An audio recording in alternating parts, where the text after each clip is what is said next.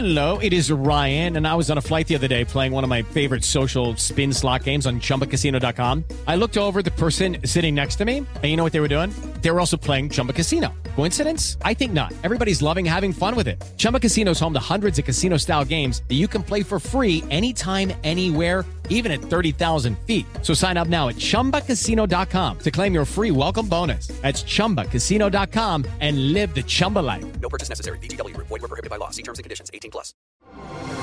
Así sucede con Carlos Martín Huerta Macías. En este podcast recibirás la información más relevante. Un servicio de Asir Noticias. Y aquí con nosotros está Claudia Rivera Vivanco. ¿Cómo estás, Claudia? Buenos días. Muy bien, muy buenos días, mi querido Carlos Martín. Contenta de estar contigo, con tu auditorio. Comienzas muy temprano, ¿no? pues muy tempranito a trabajarle con mucho entusiasmo, inspirada en que esta transformación va para adelante.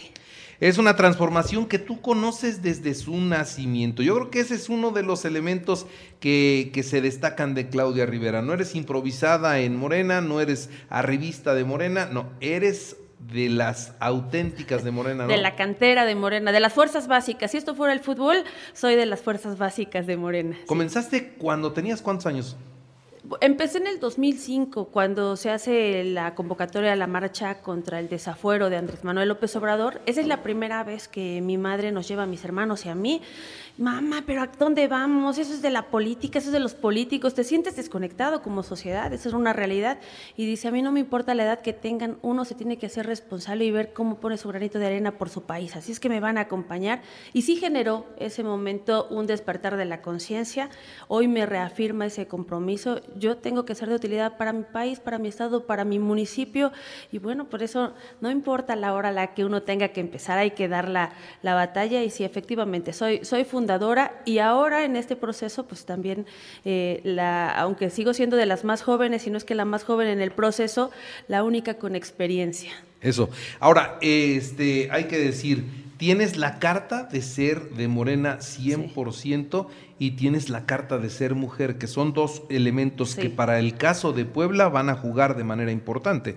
Va a ser un, un, escenario interesante, sobre todo tomando en cuenta que de los nueve estados que compiten gubernaturas, en ocho ya se definió. Donde va mujer a la gubernatura, va hombre a la primera fórmula del Senado. Donde va hombre a la gubernatura, va mujer a la primera fórmula del Senado.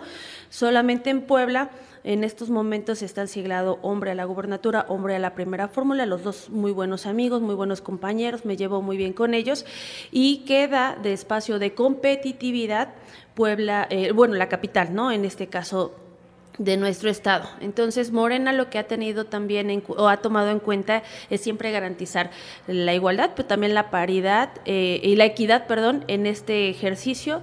Y bueno, pues aquí vemos mujeres, aquí vemos jóvenes y aquí vemos eh, fuerzas básicas listas. En, en, esto de las mujeres, en algún momento surgió la idea de que podría venir Liz Vilchis, que es, que es de acá, pero ya se desmarcó por completo. El mismo presidente dijo que no, que ella se quedaba con él allá. Así que esa competencia que empezaste a tener durante algunos días se disipó.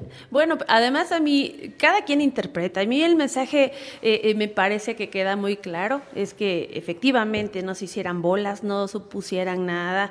Eh, va mujer y va alguien de las, de las bases. Ese me pareció el mensaje. Liz es una compañera, es una amiga, es fundadora también y por supuesto que tiene mi respeto. Sí hay una, una diferencia si no haces trabajo en territorio, ¿no? Si la gente no te va no te va conociendo y por eso es que en gran medida la tarea que me encomienda mi partido desde lo nacional es enfocarme en la capital para que no se deje de hacer ese trabajo. Es decir, aunque no tengamos todavía la definición eh, aún en, este, ya, ya confirmada, eh, sí se tiene que continuar haciendo ese trabajo. Bien, ahora, ¿cómo ves a Morena en la capital? creciendo. La, esta semana tuvo ya un aumento interesante. En algunas de las encuestas estamos 3 a 1, es decir, ha aumentado ya también Yo le atribuyo a dos cosas. Sí, la efervescencia de que vamos con, la, con, la, con el proceso de elección y está ya nuestra candidata única, Claudia Sheinbaum, que ha venido a Puebla, que ha estado aquí y que eso también va calentando los motores porque hay un ánimo a favor de las mujeres, pero además de una mujer con esa, con esa entrega por esta transformación. Eh, dos, pues también mi compañero Alejandro Armenta, que inició los 10 días de, pre-campaña eh, con eventos bastante, bastante grandes. Yo tuve la, la la oportunidad de acompañarlo en todos. Y eso también fue encendiendo ese, ese ánimo. Aquí en Puebla Capital yo me he enfocado en recorrer todas las juntas auxiliares, las colonias, he tenido reuniones con diferentes sectores eh, empresariales, de mujeres, de jóvenes, culturales, medios de comunicación y eso también ha permitido que se pueda poner sobre la mesa esta tarea de lo que ya nos toca consolidar y seguir avanzando. Y eso ha permitido que Morena se siga posicionando, es decir, que no se quede ahí al margen en lo que está las definiciones. Y yo creo que todos los que estamos en el proceso interno tendríamos que estar haciendo lo propio. De mi, de mi parte, eso hago todos los días, todos los días reuniones en las diferentes colonias de Puebla. El presidente de la República quiere tener eh, resultados históricos y quiere tener las tres cuartas partes del Congreso para pasar sus reformas. Puebla, ¿cuántos le puede aportar? Tenemos 16 diputados federales. Y estamos considerando los 16. Nos estamos poniendo una meta muy grande. Nuestra, nuestro candidato único a la gubernatura, Alejandro Armenta, puso una meta de participación o de, de votación de cerca de 2 millones. Eh, es mucho más amplia que la que obtuvimos en 2018. Es un proceso, una meta, una meta grande, pero yo considero que con, si mantenemos esta constancia de estar trabajando todos los días, todos los días, así como nos enseñó el presidente Andrés Manuel López Obrador, pues el resultado lo vamos a lograr favorablemente. Muy bien. ¿Cómo es tu relación personal con Alejandro Armenta? Muy buena. El, en el proceso, pues nos tocó además participar para la coordinación estatal, ¿no? Sabíamos que, que no iba a ser yo. Te quedaste a nada de ser candidata a gobernadora, pero a nada. ¿No? Si hubiera sido García Garfuch el candidato en la Ciudad de México, tú hubieras sido la candidata a gobernadora en Puebla, sin duda, ¿no? Pues sí, ese iba a ser el, escenario. Mira, de todos modos, yo siempre menciono que hay que enfocarnos en lo que sí depende de nosotros y lo que sí dependía de mí es tener este trabajo. Es decir, la estrategia que yo apliqué, además de no basarme, no, no, no colgarme de un cargo público, porque sabes que terminé mi administración, cerré y me puse a hacer trabajo de base en cada uno de los, de los 217 municipios. Decidí no colocar un, un solo espectacular, porque estábamos fuera del proceso electoral, entonces a mí me gusta ser muy respetuosa. Fueron dos procesos eh, como decisiones, digamos que temerarias, pero a mí me gusta romper con esa inercia de la política tradicional. Y yo misma quería probarme a mí y también a las nuevas generaciones que sí se podía hacer política de otra manera. Y tuve el honor de, de quedar como la mujer de Morena más competitiva, bien dices, ¿no? A nada a de nada. haber sido la, la coordinadora.